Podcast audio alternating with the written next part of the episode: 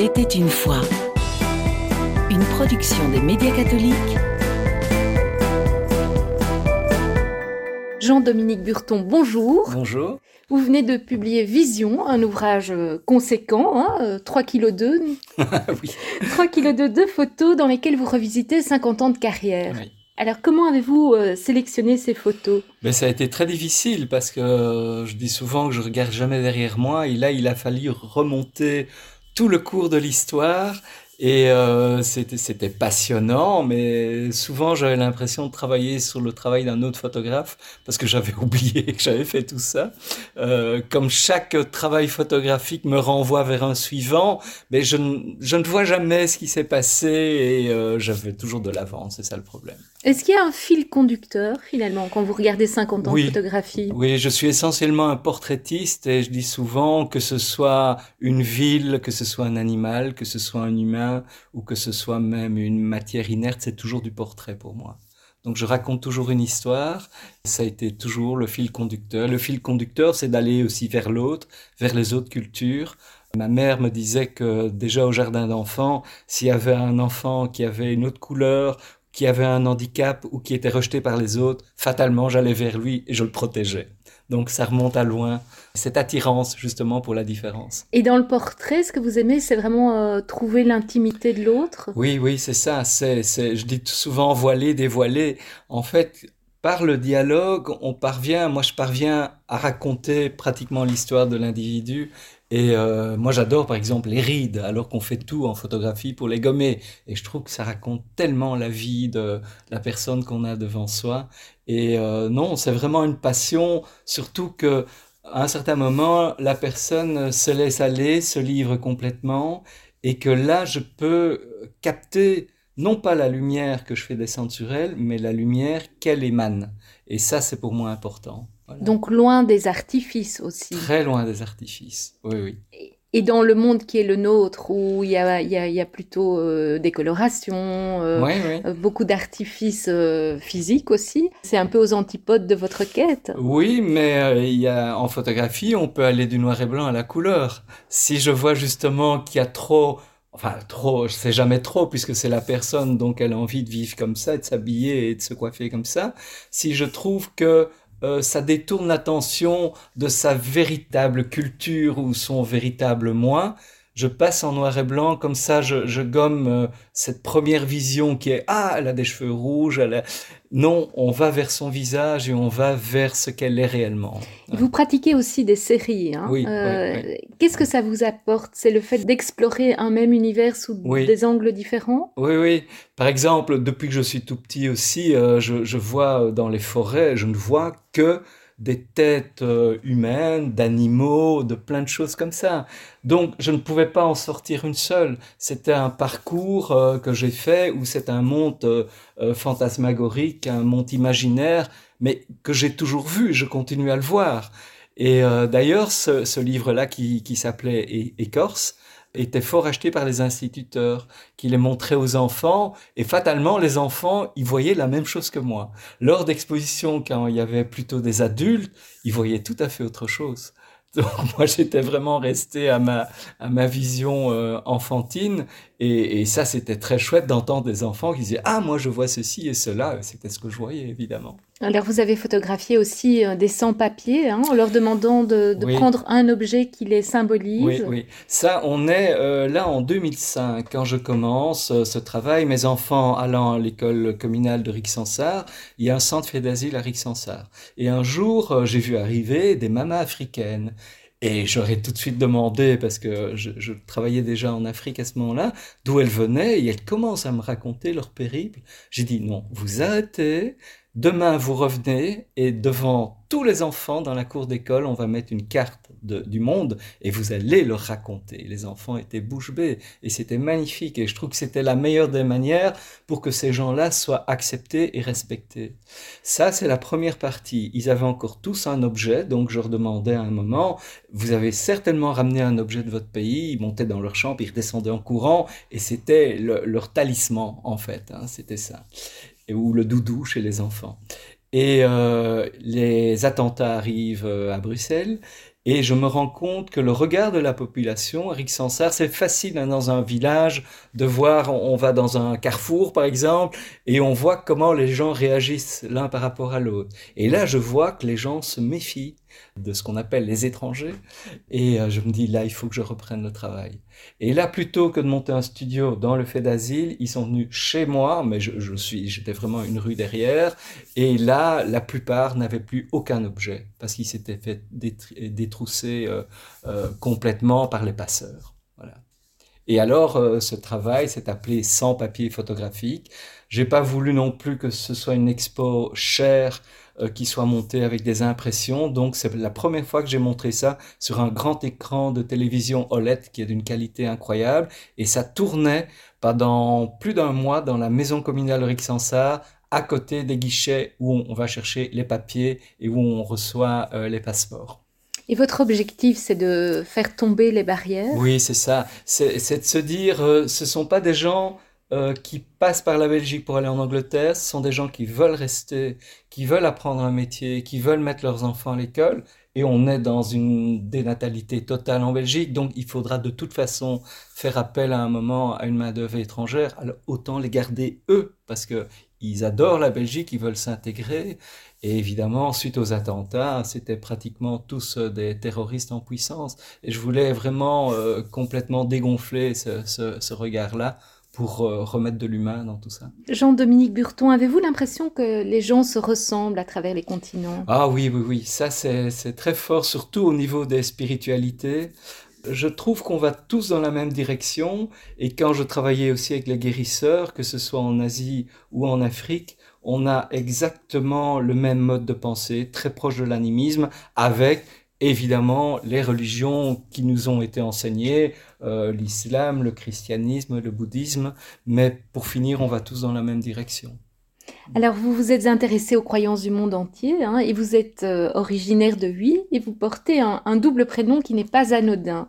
Pourquoi Jean-Dominique? Ah, Jean-Dominique, parce que j'ai eu deux temps de missionnaire, une en Afrique qui s'appelait Sœur Jean de la Croix et l'autre Sœur Dominique euh, Mitsue, qui était son nom japonais, qui était au Japon. Et donc, euh, j'ai eu cette chance euh, d'entendre les récits de, ma tante euh, qui vivait au Congo et de celle qui vivait au Japon. Et je crois que ça n'a pas été anodin dans mon parcours après, puisque les deux continents en dehors de l'Europe où j'ai beaucoup travaillé, c'est l'Asie et l'Afrique. Alors Dominique, c'est aussi un prénom qui n'est pas anodin euh, pour les Hutois, puisqu'il est euh, lié au Père Pire. Au Père Pire, et ma mère a été une des premières à travailler avec lui à Oui, et elle m'en parlait souvent, et c'était euh, un moment de sa vie très intense. Le fait d'avoir grandi comme ça dans un univers euh, teinté de catholicisme, est-ce que vous avez l'impression que ça vous a euh, constitué? Oui, oui, c'était l'histoire qui me passionnait. C'est assez étrange d'ailleurs parce que euh, j'étais dans une famille très catholique, donc on, avait tous les chemins de croix, on, participait à ça. Il y a des choses qui me terrorisaient vraiment, surtout dans les chemins de croix. Et par exemple, à un certain moment, il y a ce fameux épisode, je ne sais plus quelle est la, station, où euh, le Christ tombe et Marie, euh, pas Marie-Madeleine, Véronique, lui essuie le visage. Alors, ça c'est un épisode. Et c'était pour moi une grande respiration. Parce qu'à ce moment-là, pour moi, c'était le premier portrait qui était pris. Et après, en me renseignant, parce que j'ai fait un travail qui s'appelle Icône de pluie, qui est lié à ça, euh, je me suis rendu compte qu'elle s'appelait pas Véronique, elle s'appelait Barnabé, et c'est un, un, concile qu'un pape a dit, on va l'appeler Véronique, Vera Icona, en grec, qui veut dire la vraie icône. Donc j'ai appris tout ça après. Et il se fait que par hasard, j'ai travaillé avec une plaque de verre sur laquelle je projette des gouttes d'eau, ça s'appelle icône de pluie. Eh bien, le morceau de verre, des, quelques mois après, j'étais plus loin en me disant, est-ce que ce morceau de tissu existe encore? Il existe toujours. Il est dans un monastère des Abruzzes en Italie, et je me suis rendu compte aux dimensions que j'étais à un millimètre près en hauteur et en largeur. Donc, de nouveau, il y a plein de symboles comme ça qui me recoupent tout le temps dans mon histoire.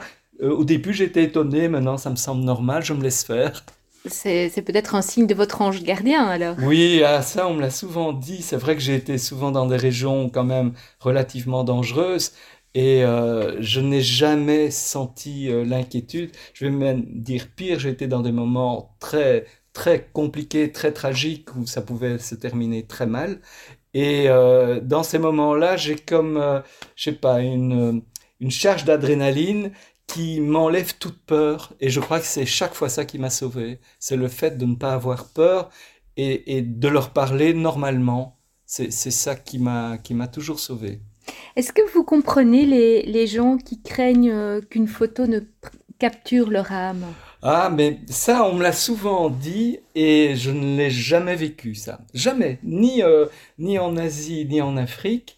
Euh, mais je crois que c'est dû au fait que jamais je n'ai volé de photos. Mais donc c'est une transposition européenne d'imaginer que les gens pensent ça Non, je crois que c'est parce que beaucoup d'Européens se sont, se sont pris euh, d'une supériorité incroyable et se sont permis, sans demander la permission, de capter des images. Et je crois que c'est l'agressivité de voler des images, comme si c'est un safari humain, que les gens on dit, on prend une partie de moi-même. Si on a un dialogue avec eux et qu'on peut passer parfois jusqu'à une semaine avant de prendre un portrait, là, il n'y a plus du tout cette méfiance-là. Il y a surtout un don et un échange. Le fait que les gens soient maintenant auteurs avec leur propre smartphone et, puissent prendre euh, à, tout craint, ça, comment le vivez-vous en tant que professionnel? Moi, je, je, crois que ça change pas grand-chose parce qu'il y a énormément de déchets et que moi j'ai connu euh, les moments des instamatiques et tout ça, des polaroïdes, les gens faisaient presque autant.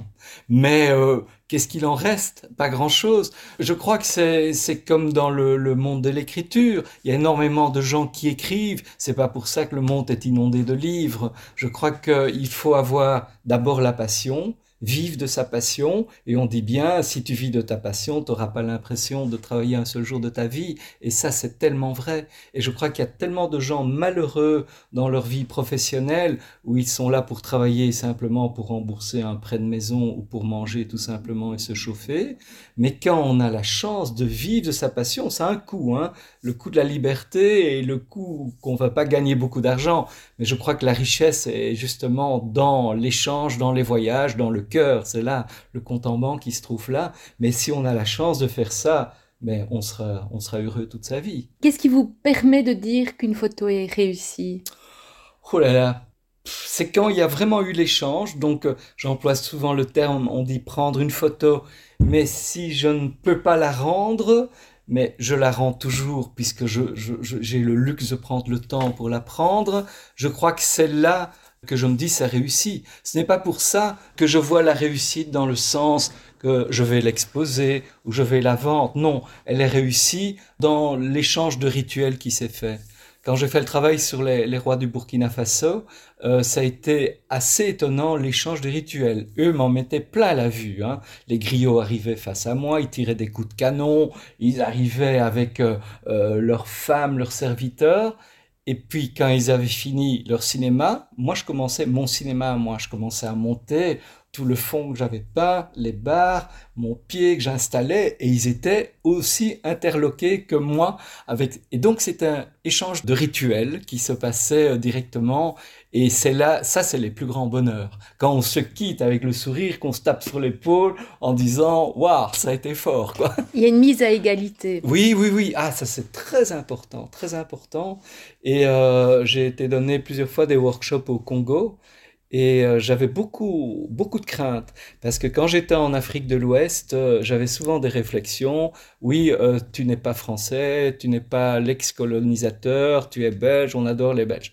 Ok, mais quand on m'a dit ce serait bien que tu ailles au Congo, je me dis ben, fatalement, c'est le retour de la pièce, là je vais subir ça, fils de colonisateur. Et au Congo, ça s'est pas passé du tout comme ça. Et ça, on m'avait dit, on, on m'avait dit, on peut pas te l'expliquer, mais ce n'est pas comme ça. Ça a été vraiment étonnant d'entendre aussi, parce qu'on parlait d'une égalité là dans le portrait, dans les rituels, que les, jeunes Congolais et même les plus anciens disaient il faudrait retravailler ensemble, plus sur les mêmes bases. 50-50, on a les matières premières, vous avez la technologie, transmission des choses de l'un à l'autre, il faudrait qu'on travaille ensemble, on a tellement une histoire commune. Je sais que c'est très compliqué de parler de ça pour le moment parce qu'il y a un retour justifié de tout ce qui n'a pas été dans la colonisation. Mais je trouve qu'il faudrait passer à autre chose et justement remettre tout à égalité, repartir sur d'autres bases parce que je ne crois pas qu'ils sont très heureux que d'autres nations arrivent chez eux pour le moment, alors qu'ils ont l'habitude justement euh, des Belges. Et surtout des jeunes Belges maintenant qui n'ont pas connu ce temps de la colonisation et qui peuvent vraiment partir dans une autre direction.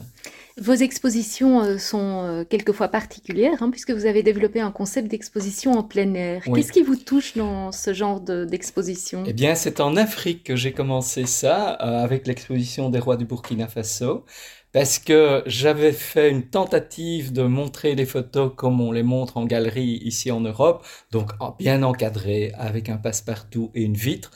Et les jeunes qui ont vu ça, ils m'ont dit, ouais, mais ça, c'est un truc de blanc-blanc. J'ai dit, oh là, il est temps que je change mon fusil d'épaule. Donc je me suis dit, qu'est-ce qui les impressionne Ce sont les tissus? C'est le fait que la photo, on peut la toucher, et c'est le fait que le, vent puisse jouer dedans. Et donc, euh, elles ont été imprimées sur des canevas, ce ne sont pas des bâches, donc c'est une très belle matière, en, souvent en coton, coton lin, avec un coating qui permet d'imprimer dessus comme l'étoile des peintres. Et euh, là, pour les rois du Burkina Faso, c'était une tente de 45 mètres de long, avec tous les portraits des rois, et elle faisait comme dimension 1m90 sur 1m52. Et euh, ça a été la, grande expo du sommet de la francophonie à Ouagadougou. Et j'ai vu l'enthousiasme justement des Africains euh, sur ce mode-là de montrer ça de cette manière-là. Et euh, après, elle a tourné pas mal en Afrique et je me suis dit, ça c'est la bonne méthode euh, pour montrer les photos. Et puis après, je l'ai exporté vers l'Europe où ça a tout aussi bien marché. Donc euh, il y, a, deux parties en photographie. On peut travailler en galerie et ça s'appelle de la fine art photographie. Et là, la manière de le mettre sur Canva, l'impression est extraordinaire. Hein, ça résiste en plus aux UV, mais pour moi, ça devient de l'art public. Et j'ai envie de jouer vraiment avec les deux publics différents. Et c'est important de la rendre euh, accessible, oui, c'est ça, c'est ça, au plus grand nombre. Oui, c'est ça. Et donc la prochaine expo qui va arriver, qui sera donc euh, dans le Grand Hospice Pacheco, elles seront montrées sous forme de canevas. Il y a deux énormes cours intérieurs qui ont toutes des arcades. Dans chaque arcade, il y aura une photo. On arrive plus ou moins à, 115 euh, euh, canevas.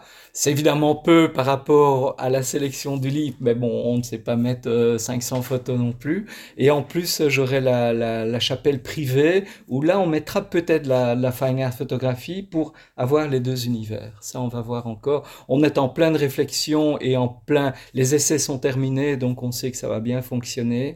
Et, puis maintenant, on attend un peu de sous pour faire la production, comme toujours. Et la sélection des photos, elle est opérée euh, par vous-même? Oui, donc je suis quand même parti de celle du livre, mais avec quelques-unes qui se rajoutent qui ne sont pas dans le livre, parce qu'à la base, j'avais fait une sélection de 1000 images, 50 ans, ce qui pour moi était ridiculement bas. Et puis de ça, on en a fait 450, je crois, mais le livre fait quand même 408 pages. Donc la sélection, euh, je l'ai faite pour l'expo à venir, donc qui sera de avril à septembre. Je l'ai fait uniquement sur le portrait. J'ai tout basé sur le portrait. Euh, parce qu'à un certain moment, dans le, début du livre, il y a une phrase qui dit Tout n'est que portrait. Et donc, euh, c'est basé là-dessus, sur le portrait. Est-ce qu'il y a d'autres photographes qui nourrissent votre travail? Eh bien, bizarrement, non, et ce n'est pas du tout un rejet. Hein. J'ai plein d'amis photographes.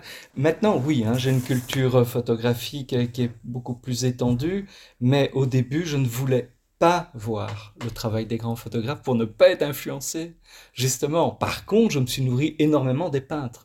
J'étais beaucoup dans les musées, euh, musées royaux, d'art et d'histoire, euh, d'un peu partout pour voir, chaque fois que j'arrivais dans une ville, j'allais voir les musées, tellement euh, l'importance de la lumière et sont bien montrés par les peintres qui, eux, avaient aussi le temps, ils arrêtent aussi le temps. Photographie, on arrête le temps aussi et on peut parler en profondeur du moment présent. Et dans l'actualité d'aujourd'hui, ça court, ça court dans tous les sens. On n'a même plus le temps de réfléchir sur euh, le moment présent. Et ça, c'est très important. Mais maintenant, maintenant que, que j'ai fait, fait un peu ma place et que j'ai eu le temps d'expérimenter tout, je reviens vers les, les, les, photographes historiques et même plutôt les photographes américains qui me passionnent beaucoup plus. Un type comme Irving Penn, je trouve que c'est quelqu'un d'extraordinaire. Il faut savoir aussi qu'aux États-Unis, il n'y a pas le clivage comme en Europe. En Europe, on parle d'un travail d'auteur, mais on ne parle pas de travail de commande. Les Américains mélangent les deux. Ils se disent, si on vient me chercher pour une commande, fatalement c'est toujours moi et c'est avec mes yeux et on me fait confiance. En Europe, ah non, non, ça c'est un travail de commande, il y a un clivage. Ça commence à, s'estomper un peu, mais euh, ça reste quand même fort. Et c'est vrai que pour alimenter euh, toutes mes, mes, démarches personnelles en photographie. D'ailleurs, dans le livre, il n'y a que ça. C'est des projets que j'ai générés et que j'ai réalisés jusqu'à la fin. J'ai eu aussi des commandes à un certain moment, mais ces photographies-là, même si je les renie absolument pas, elles ne sont pas présentes dans mon livre. Alors vous qui prenez euh, le temps hein, de, de, rencontrer mmh. les, vos sujets, en fait, hein, euh, ou en tout cas les, les, gens que vous allez photographier, est-ce que vous avez l'impression qu'ils sont traversés, euh, où qu'ils soient, par une même quête de sens? Oui, oui, tout à fait, mais parfois, c'est justement, si, si on regarde les gens en superficie, on ne peut pas voir ça. Je crois qu'il faut vivre avec eux il faut manger avec eux, il faut aller au travail avec eux. Et c'est là qu'on commence à voir ce fil qui nous relie tous. Euh, parce qu'à un certain moment, on me disait, oui, tu pars, tu pars toujours au bout du monde. Et à un certain moment, j'ai eu la chance de pouvoir faire un travail sur le dernier planteur de tabac de la Semois. Pour moi, j'aurais été dans le fin fond du Tibet ou dans la Semois avec les planteurs, c'était la même chose. C'était des gens qui vivaient proche de la terre, c'était des gens qui me disaient à un certain moment, vous avez vu les bottes de tabac que je fais, vous avez vu la qualité de mes nœuds, c'est quand même autre chose que le voisin, hein, il fait pas les mêmes nœuds que moi. Donc je retrouvais de nouveau ce rituel, cette transmission qui existe, et je crois que la lumière des villes a attiré beaucoup de jeunes hors des campagnes, et c'est dans les villes qu'on a l'anonymat et qu'on perd beaucoup de valeur. Dans les campagnes ou dans des, des plus petites villes, on retrouve tout ça. Et c'est vrai qu'en Afrique, ce n'est que ça. Enfin, ils ont aussi des mégalopoles. Mais là où moi je travaille en général, c'est plutôt dans, dans, dans, les villages tout autour. Et en Asie, c'était la même chose aussi. Comment vous ressourcez-vous Priez-vous? Quand je suis avec les Tibétains, je suis tibétain. J'assiste à leurs offices et euh, je rentre vraiment dans leur mode de pensée. Quand je reviens en Europe, je redeviens européen. Euh, et donc catholique? Catholique, tout à fait, parce que je, dirais, je dirais, au-delà de ça, je suis avant tout chrétien. Je suis avant tout chrétien, c'est le message qui m'intéresse vraiment. Le reste, ben, ce sont des églises. Je trouve que on perd pour le moment, on a perdu beaucoup, une fois de plus, de sacré et de rituel. Et quand le prêtre était, on peut le voir dans les deux sens évidemment, qui avait le dos par rapport au public avec ses, ses habits chamarrés, on avait l'odeur de l'encens, on avait des chants grégoriens. Moi, j'ai vécu l'époque, j'étais au scout à ce moment-là, donc oh, tout d'un coup, on est devenu la chorale, c'était plus les chants grégoriens. Le prêtre s'est retourné face au public, et pour moi, euh, par exemple, l'Eucharistie, qui était quelque chose d'hyper sacré, tout d'un coup, les gens du public pouvaient eux-mêmes donner aussi l'Eucharistie. Et moi, bizarrement, hein, pourtant euh, j'étais encore jeune, ça m'a quelque part euh, un peu choqué. J'avais l'impression que qu'on avait enlevé énormément de sacré, de mystère. Et j'ai retrouvé ça dans des religions beaucoup plus anciennes, comme chez les, Tibétains, chez les hindouistes, et dans certains euh, rituels vaudous qui n'est pas évidemment du tout le vaudou des Caraïbes. Celui que j'ai connu, c'est le vaudou des origines africaines, du Dahomey, qu'on appelle aujourd'hui le Bénin. Et d'ailleurs, il y a eu un missionnaire lyonnais qui s'appelait le Père Opillet, qui a écrit des textes magnifiques, où il a dit à un certain moment, moi je me suis fusionné, fusionné à cette population, nous n'avons rien à leur apprendre au niveau du sacré, nous allons tous dans la même direction. Et il y a plein de collèges Père Opillet et tout ça maintenant au Bénin. Et c'est un type que, je l'ai dit, il a eu le courage de dire ça dans les années 30 et c'était pas évident de le dire. Et pour reparler du côté chrétien et catholique, où je retrouve ça, c'est quand je vais, euh, de temps en temps, je vais encore aux offices à Cheftogne et je vais voir euh, les rituels euh, vraiment des orthodoxes grecs. non, je crois que c'est des Russes là. Parce que je me rappelle des, vieux Russes qui étaient là et qui chantaient. Maintenant, ils sont peut-être plus là. Mais euh, et là, je retrouvais ce côté qui transporte, c'est du théâtre, c'est de l'opéra. Pourquoi va-t-on au théâtre et à l'opéra? Il y a un message qui est donné, puisque c'est bâti sur une histoire, mais il y a tout ce côté spectacle qui existe. Et moi, j'étais un peu triste de ça. Donc, je dis toujours, je reste avant tout chrétien, parce que c'est le message qui est donné par le Christ qui m'intéresse. Pour moi, c'est un, un bodhisattva. On, on peut dire que c'est le Fils de Dieu, on peut dire que c'est Dieu, peu importe. Le discours qu'il donne est assez extraordinaire. Et euh, c'est un des, rares d'ailleurs dans l'histoire des religions que, je connais un peu, qui a des moments d'élévation et aussi des moments de fureur. Et, moi, je, dis souvent, euh, il rentrerait dans certains lieux qui sont soi-disant encore des lieux sacrés, je crois qu'il prendrait encore son fouet pour euh, chasser les vendeurs du temple. Et euh, il y a une autre aventure qui m'est arrivée quand j'étais au Cachemire. À un certain moment, il y a des, des, des, gens assez initiés au Cachemire dans, dans, le soufisme, qui sont des contemplatifs, qui m'ont dit euh, Ah, tu, tu es chrétien, donc euh, tu sais que Issa, il est mort chez nous. Pardon? Oui, il est mort au Cachemire. Alors, j'ai commencé à creuser l'histoire. Ils m'ont dit, oui, oui, euh, après euh, sa crucifixion, il est venu chez nous, au Cachemire, qui était considéré comme le jardin d'Éden à l'origine. Donc, c'était euh, la vallée avec les eaux de l'Himalaya, des pommiers qui poussent naturellement. Il est revenu ici, il était avec Marie de Madeleine, ils ont eu des enfants, et ça a été un personnage, c'est un bodhisattva. Donc j'avais une autre histoire tout d'un coup. Et on est venu montrer sa tombe qui s'appelle le Roboal. Une tombe creusée euh, dans, dans, dans, une espèce de grotte avec une grande pierre ronde, un peu comme euh, ce qu'on a raconté après. Et je me suis dit, en fait, c'est le côté universel du message qui est important. Et euh, moi, j'ai dit toujours, au niveau de ma spiritualité, à travers tous les voyages que j'ai faits, c'est comme si j'étais dans une, un, supermarché avec un caddie. Tout ce qui m'intéresse, je le mets dedans et je me fais ma propre spiritualité, mais avec la base à 80% du christianisme. Mais j'ai pu prendre plein de choses que je trouvais aussi intéressantes. Jean-Dominique Durton, merci. Grand merci à vous.